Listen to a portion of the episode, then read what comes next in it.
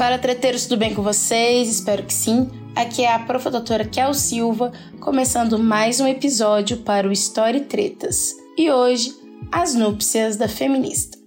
Gente, gostaria de falar rapidinho antes de começarmos esse tema tão bacana que ele foi sugerido pela professora doutora Alba Durães, aqui do Cefet Divinópolis, que também é minha amiga. Ela relatou que ficou muito surpresa, realmente muito surpresa, quando abriu o Instagram e viu fotos do meu casamento com o Gil. Ela falou que nunca tinha imaginado que eu, Kellen, né, uma mulher feminista, como eu sou, se casaria levando em consideração alguns símbolos, como, claro, o vestido branco. Bem, gostei tanto da ideia da Alba que acabei né, pensando esse episódio e o nome dele é em homenagem à Alba. Alba, muito obrigada pela sugestão e aguardo os bons vinhos. Bora tretar? Angela David, Jamila Ribeiro, as milícias do Rio e a morte de João Pedro. Uma mãe com filho morto na sua frente. A favela ainda grita: Marielle tá presente. Lição elétricos, eu tô na resistência. O rival vai ceder perante a nossa concorrência. São mil histórias e muita treta. Com o sonho de salvar a humanidade inteira. Senta que lá vem treta. Nunca pensei que um dia me casaria, mas fazia planos pensando nos meus filhos cruzeirenses puxados por minha mão pelo Mineirão. Hoje, esse pensamento faz mais sentido, mas na cabeça de uma adolescente dos anos 2000 soava muito estranho. Contudo, o que é mais engraçado nessa história de adolescente era que eu não me imaginava recebendo o amor de ninguém, muito menos um amor que culminaria em casamento. Os filmes não apresentavam um final feliz para pessoas parecidas comigo, e eu já havia me colocado no lugar de melhor amiga da protagonista, ou seja, estaria sempre ali à margem das histórias de amor e dos rolos tão comuns aos jovens. Vocês, meus queridos treteiros, já conhecem muito da minha trajetória de vida aqui pelas histórias do podcast. Então já sabem que eu não tive nenhum contatinho peguete ou coisa do gênero, e que com os meus 16 anos ainda era uma boca virgem. Gente, sério, não sei por que, que vocês não acreditam quando eu falo isso. Sim, BV aos 16, tá? E também aos 16, extremamente conformada com o meu destino solitário. É bizarro falar sobre isso, pois sabemos que o número de mulheres pretas e pardas que são solteiras ou que foram abandonadas pelos parceiros é extremamente alto. Mais um dado do nosso racismo cotidiano que divide as funções da mulher segundo sua cor.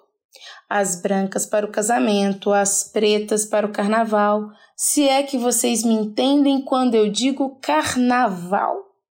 Só que para mim, o mais dolorido era não me enquadrar nem como um objeto de folia que se usa e descarta depois extremamente violento, né, gente?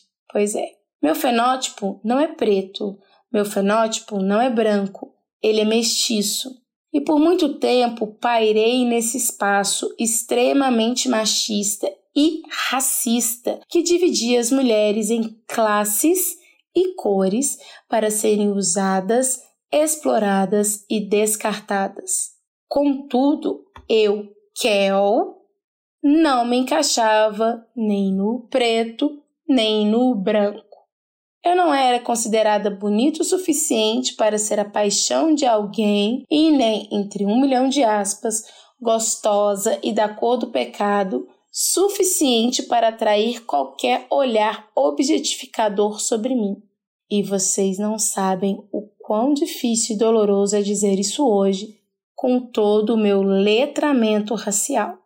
Eu não era padrão suficiente, não era preta suficiente, era apenas eu, encardida, no meio de um monte de gente branca, padronizada. Então minha autoestima se desenvolveu nesse espaço e todos os meus planos para o futuro eram inexistentes. Sonhava em ter filhos? Sim, mas como algo utópico, distante. Como ter filhos sem ter alguém para dividir comigo a empreitada? Pensava assim. Sonhava com amor todos os dias. Sonhava com uma paixão avassaladora? Óbvio que sim. Sonhava com os versos de Neruda soletrados ao pé do meu ouvido. Sonhava. Mas sabia que para mim essas coisas não existiam. O melhor lugar que eu poderia ocupar naquele espaço era o da melhor amiga, do alívio cômico e o de pseudo-intelectual. A gente, quando é adolescente, busca criar uma identidade, uma forma de se ver e estar no mundo. A minha identidade foi forjada pelo futebol, pela leitura e pela resistência aos ataques que recebia. Óbvio, todos eles em relação ao meu cabelo, meu corpo, a mim. Bem, mas quando eu ainda era adolescente, aconteceram duas coisas que gostaria de contar para vocês e problematizá-las. Uma delas vem constantemente pensando nos últimos meses, pois tive a graça de reencontrar um amigo dessa fase. Digo amigo, pois o considero assim.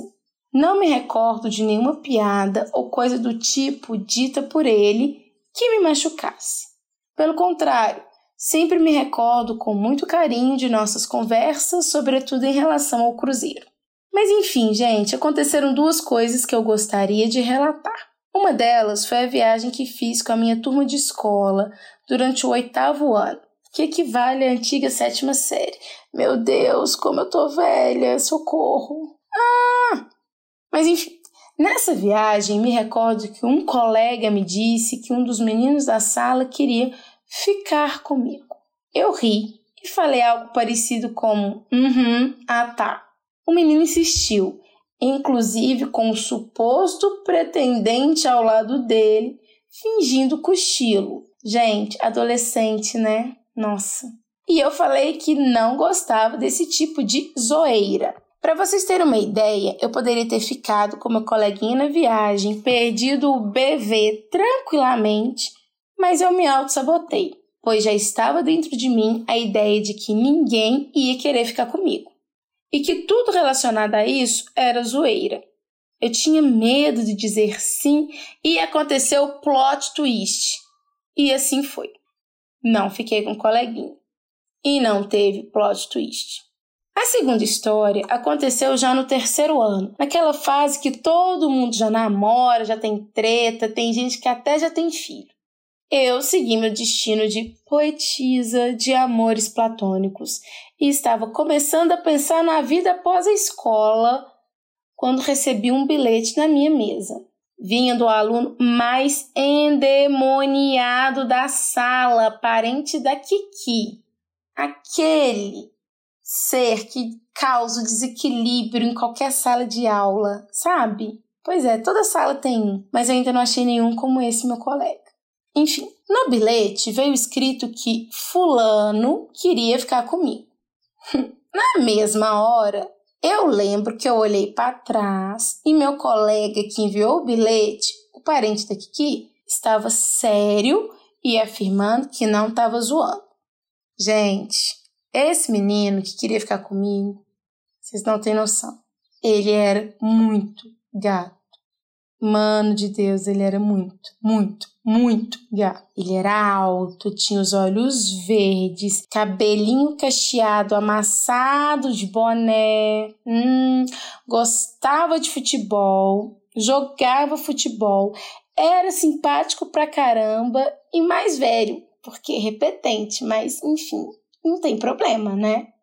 Eu novamente não acreditei. E respondi para meu colega que era melhor ele parar de zoar, porque minha outra colega ia começar a achar ruim. Gente, essa minha outra colega já tinha ficado de rolo com esse menino gato, mas era fim de outro. O meu colega do bilhete me respondeu dizendo exatamente isso, mais ou menos. A fulana não quer saber do gatinho e ele quer saber de você. Ele tá falando aqui que só ficou com a fulana porque a gente insistiu. Bem, bem, bem, bem. Nesse ponto do bilhete, gente, nós não tínhamos WhatsApp, não. Era tudo na base dos bilhetes, passado de mão em mão em sala de aula para comunicação fluir. Não tinha, não tinha nem SMS, tá? Enfim. Eu acreditei, tá? Nesse ponto do bilhete, eu acreditei, porque eu sabia que a fulana não gostava do menino e queria ficar com outro, enfim, aquelas confusões que vocês sabem. Até porque realmente a ficada do gatinho com a fulana foi meio que forçada, né, pelas zoeiras que vocês sabem que existem, né? Infelizmente, a gente faz umas coisas levados por terceiros. Não façam isso. Só que aí, o diabo do meu colega me solta no fundo da sala o gritão. É o gatinho querendo ficar com aquela ali, ó.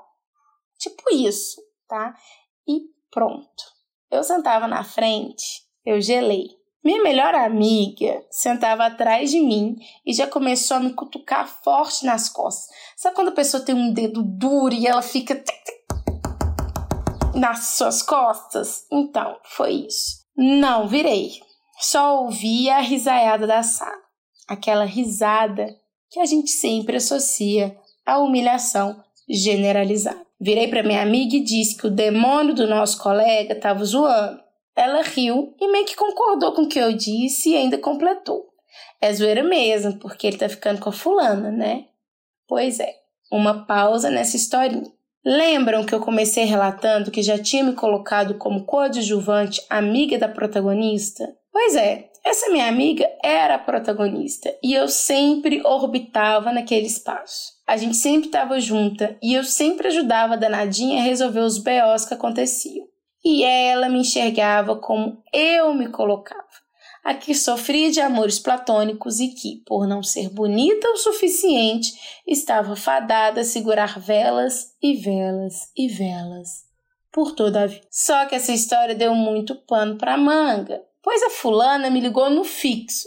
Sim, gente, na minha época tinha que ligar pro telefone fixo da casa, tipo Stranger Things, tá? E todo mundo meio que ouvia as conversas, humilhação total.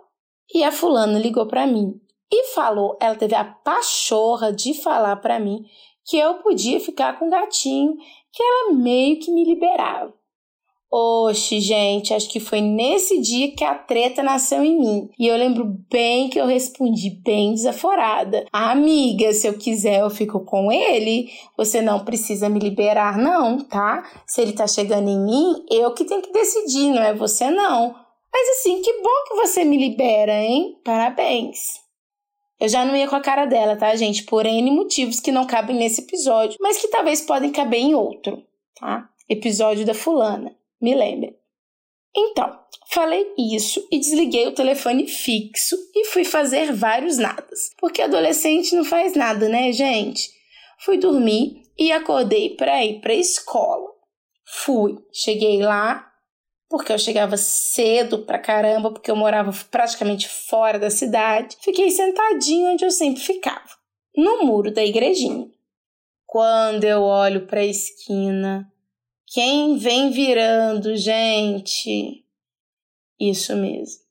O gatinho. Andando naquele gingado malemolente, bonezinho para trás, mochilinha, casacão. E eu pensei: ai, ai, ai, ai, ai. Eu tinha total convicção que estava no controle da situação. Sabia que era zoeira do meu colega demônio, parente da Kiki, e que o gatinho ia chegar, a gente ia comentar a situação, íamos rir e mudar a pauta para o futebol. Ele chegou, sentou, olhou para mim e disse: E aí, vai ou não vai me dar um beijo? Caraca, mano, eu gelei. Eu não tive reação. Eu juro que eu comecei a rir. A rir muito alto. Mano, eu ri muito alto. Que horror. Eu lembro que eu levantei porque ele havia sentado do meu lado e fiquei de frente para ele, tipo, rachando. E quando eu fui falar, quando eu recuperei o fôlego da risaiada e eu fui falar, perdi o fôlego de novo, gente, porque ele já me deu aquela puxada na cintura e cataploft. Lascou aquele beijo que nu, nu, nu. Eu recordo apenas poucas coisas depois disso. Recordo que a gente entrou na escola meio que abraçado e eu cheguei na sala e ouvi o meu colega demônio gritando que ele era o melhor cupido do Brasil, ou algo do tipo, porque muita coisa que ele falava a gente desconsiderava, porque louco, né? Aí, gente, eu recordo que a maioria da sala estava incrédula, inclusive minha amiga, que novamente me cutucava com aquele dedo duro do inferno, mandando eu contar tudo, porque ela chegou e viu, né, a gente lá na porta e queria saber todos os detalhes. Por que conto essa história para vocês? Porque foi esse momento o grande plot da minha vida. Até então, nunca havia tido um romance, um casinho, uma pegação, qualquer coisa do gênero. Eu vivia fugindo dos bullying da vida, ajudando minha amiga nas histórias dela e chorando por amores platônicos inventados. Sim, inventados. Não me achava nada bonita, não tinha nenhuma autoestima e sofria muito com as piadas que remetiam a isso. A maioria de vocês sabe como é doloroso não fazer parte daquilo que as pessoas julgam ser o belo. A minha história com o gatinho rendeu bons momentos. A gente ficou e desficou e ficou durante muito tempo. Eu ainda pegava ele no primeiro ano da faculdade, gente. Ai, que horror. Mas depois foi acabando que é trem e a gente ficou amigo. Mas ele foi a primeira pessoa dentro do padrão de beleza vigente que exaltou a minha. E não apenas a minha beleza, exaltou a minha cor, meu cabelo, minha capacidade intelectual e esportiva, porque a gente jogava futsal e a gente discutia pesado futebol.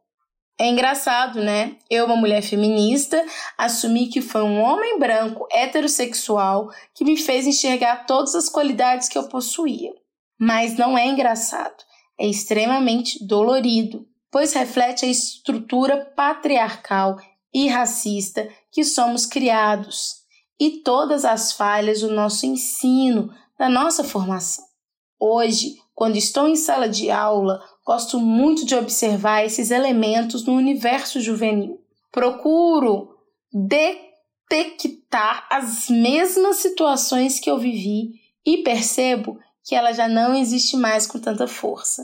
Fico feliz em observar meninas como eu era de uma forma muito mais empoderada, com melhores informações e autoestima elevada. Eu sou uma mulher feminista. Aprendi o conceito na universidade, pois, como eu já disse, não tive uma formação engajada e não tinha amigos mais velhos para me ajudar nesse processo. Isso dava escola particular de brancos, né, gente? Contudo, a universidade e o contato com pessoas completamente diferentes de mim contribuiu muito para a minha transformação, mesmo que tardia. E foi na universidade que eu finalmente comecei a fazer pegação, que comecei a perceber que não tinha nada de errado comigo e que podia ser protagonista sim de todas as minhas histórias. Foi um momento muito bonito, mas durou pouco, pois logo conheci meu primeiro namorado. E tudo também foi muito lindo, muito bonito. Foi nesses processos que são até mesmo subservientes que eu acabei descobrindo a minha potência como ser humano e fui lentamente me descolonizando, me reencontrando, me libertando de amarras e preconceitos. Gente, eu era contra cotas em 2007, pelo amor de Deus. Não sei quem eu achava que era. Vocês conseguem imaginar isso? Vocês conseguem me imaginar contra cotas? Pois é. Pois eu gosto também sempre de relembrar esse meu passado esdrúxulo, tenso, horrível, esquecível. Não, esquecível não. A gente precisa lembrar sempre para não fazer igual, tá? Esdrúxulo. Gente, quem eu pensava que eu era, hein? Não sei. Pessoas que crescem sem autoestima e à sombra de toda uma estrutura racial não consegue enxergar que ao seguir a cabeça do chefe, da amiga, ou sei lá, de qualquer um que ocupe um lugar de poder, do patriarcado, da branquitude, isso só faz com que nós mesmos nos odiamos, reforça todo o ódio que nós aprendemos contra nós mesmos. Tem muitas coisas negativas no meu primeiro relacionamento. Tem Afinal, ele não durou tanto que a gente pensa que um relacionamento tem que durar, que é para sempre, né? Mas foi muito importante para me mostrar o que é ser amada, o que é ser cuidada, admirada e até mesmo temida, óbvio. Brincadeira, gente, eu sou muito legal. Sou muito legal. Não, não tem nada disso, não. Ele meu namorado foi o segundo a me falar sobre casamento e futuro e filhos. O primeiro foi o gatinho lá do ensino médio, gente, socorro. Que falou que me queria como mãe dos filhos dele. Gente, sério, não falem essas coisas no ensino médio. Esperem, amadureçam. Isso pode causar um caos na mente de vocês, tá? Sério, não brinquem com essas coisas. Para de rir, porque é muito engraçado, gente, situação, enfim. O segundo foi meu ex, que já imaginava uma casa como a dos hobbits, com os três filhos correndo com o pé no chão. E o que isso significou para mim, mulher feminista, com todo o meu histórico de vida? Muita coisa. Minha mãe não teve nenhum retrato do casamento dela com meu pai. Nenhum. Eles também não usavam alianças. Se amavam muito, ok, se amavam, mas esses símbolos que são importantes para demarcações sociais em um país excludente e racista como o Brasil eram inexistentes. Além disso, minha mãe era mulher preta e a família do meu pai, minha avó inclusa nisso, fazia questão de sempre ressaltar esse elemento de cor. Minha mãe não entrou nas estatísticas sobre abandono e violência, Teve um casamento feliz, casa, emprego, não faltou nada do que ela precisasse. Mas eu não sei explicar, tá? Não sei explicar. Mas eu sentia que faltava ali a presença de alguns símbolos. E eu entendo totalmente essa necessidade de demarcar identidade e lugar social em um país racista como o nosso. Eu senti que faltava isso, mas ninguém falava nada. O meu ex-namorado me deu uma aliança de compromisso. Gente, achei a coisa mais fofa do mundo e significativa. Tudo bem se ele queria demonstrar um compromisso, uma ligação entre nós para os outros, ou até mesmo uma coisa meio possessiva, né? Minha namorada. Enfim, tudo bem, eu não estava nem pensando nisso, porque para mim era mais importante o peso simbólico de ter uma aliança de compromisso nas mãos do que todo esse significado patriarcal e machista da aliança. A aliança de compromisso era a materialização de um status que eu nunca havia imaginado na vida. Me dava um status, sabe? Me afastava da visão da solidão. Era o símbolo de que eu amava e era amada. Algo semelhante ao uhul, venci na vida. São as contradições que vivemos, sabe, gente? Mesmo acreditando que a mulher não precisa se casar para ser feliz ou construir família, minha parte poética queria. Queria alianças, queria cartas, bilhetes, surpresas, abraços, declarações públicas de afeto, tudo que eu não havia vivido ou imaginado, eu queria. E o mais fantástico dessa história foi que eu tive. Eu vivenciei essas coisas e elas foram muito significativas. Por isso foi um choque quando comecei meu relacionamento com o Gil. Ai, hoje meu marido lindo. E foi muito difícil me permitir seguir investindo nele. Foi difícil. Ainda bem que eu não desisti, mas foi difícil. A nota pede página. Pois diferente do meu ex e do gatinho do ensino médio, o Gil não falava nada sobre estarmos juntos, sobre o futuro ou sobre o amor. Amor era uma palavra inexistente. E eu, uma jovem mulher adulta e com mais leituras, enxergava nas atitudes dele aquela ideia terrível de mulher para casar e mulher para pegar. Mas também enxergava nas ações dele um carinho enorme, uma preocupação sincera comigo. Mas quando era apenas nós dois, em uma multidão, ele sempre era mais contido. Gente, o Tugil vai soltar o tupanzinho em mim hoje.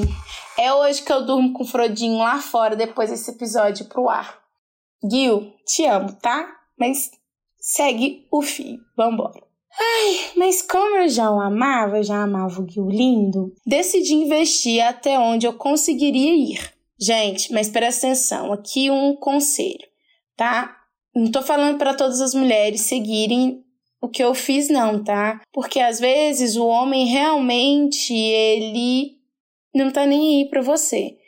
E eu só consegui mudar muito dessa minha visão porque tem 10 anos que eu estou com o Guilherme.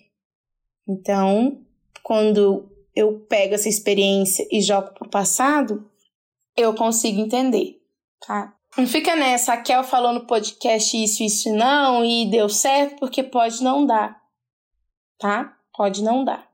Bem, ainda bem que eu fui, me arrisquei, continuei insistindo, pois justamente o tempo me fez né, entender quem era o Gil. Essa pessoa linda, honesta, com seus sentimentos, extremamente fechada e que só fala as coisas quando tem plena consciência. Gente, sabe o Otis ouvindo Eu Te Amo da Ruby no Sex Education? Uhum, daquele tipo. Daquele tipo. Ele nunca falaria para as peguete lá do ensino médio que queria que ela fosse a mãe de seus filhos, gente. Bem, eu acho, né? Não conheci o Gil no ensino médio. Mas enfim, segue o fluxo, segue o fluxo. O Gil sempre teve algo muito bacana: responsabilidade afetiva, algo que falta muito nos relacionamentos atuais. Ele era sincero com ele mesmo e comigo, mesmo eu não querendo a sinceridade, mesmo eu querendo umas palavrinhas, podia ser falsas, no pé do ouvido. Mentira, gente, sinceridade é tudo, falo isso para os meus alunos. Tem que ter sinceridade, tem que ser sincero e tem que ter responsabilidade afetiva.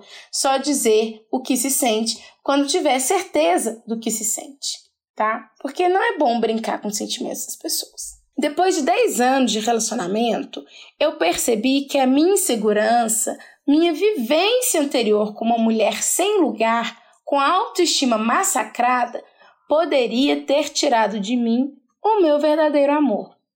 A sorte é que eu sou teimosinha, né? Eu sentia lá no fundo que as coisas poderiam dar certo. E deu. Mas podiam ter dado errado. Muito errado. E cada pessoa é um universo, gente. Isso é extremamente importante de ser dito. Se eu tinha meus traumas, o Gil tinha os dele, cada um no seu tempo. Pois bem, lembra que eu disse que minha mãe não tem nenhuma foto de seu casamento? No civil, foi lendo Franz Fanon que percebi a tensão dos relacionamentos interraciais, o racismo dentro das trocas simbólicas do amor. E essa leitura me doeu muito, muitíssimo, pois mesmo sabendo da intensidade do amor do Gil por mim, eu não tinha nenhum símbolo dele. Gente, não era símbolo para o outro, não, para a sociedade, não. Era um símbolo para mim, para o meu deleite, para a minha lembrança, para o meu olhar. Era querer ter materializado ali o inverso do que eu achava que era o meu destino: um relacionamento duradouro e feliz. Eu, feminista, queria casar, queria aliança no dedo, é algo que só quem passa pelo inferno de ser rejeitado pode entender. Eu queria materializar o amor, mas eu também queria sair da estatística de ser mais uma mulher preta solteira, mesmo em relacionamento estável. Entendem?